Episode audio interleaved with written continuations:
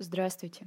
Сегодня мы поговорим про особенности оказания услуг при разработке и внедрении программного обеспечения. Юристы, да и не только юристы, не любят делиться информацией о проигранных делах.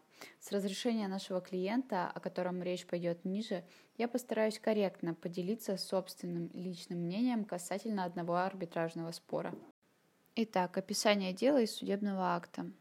Общество с ограниченной ответственностью Валмакс – Далее истец обратилась с иском к обществу с ограниченной ответственностью группа РТФ Андрея Залыгина.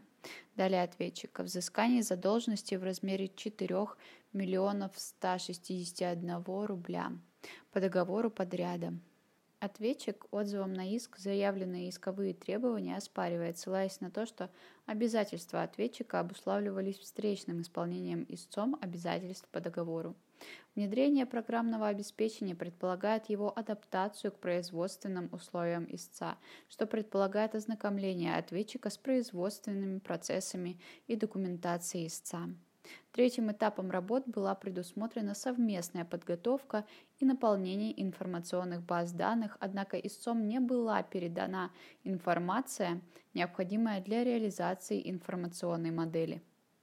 Недостаточность справочной информации не дала возможности ответчику довести созданную пилотную модель до состояния опытной эксплуатации системы и получить возможность начать подготовку методических материалов для обучения персонала ИСА обращению с системой.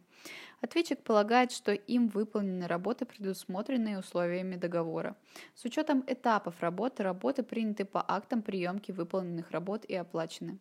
Со ссылкой на статью 401 Гражданского кодекса ответчик просит отказать в удовлетворении заявленных исковых требований. Суд иск удовлетворил, по сути, по одному основанию.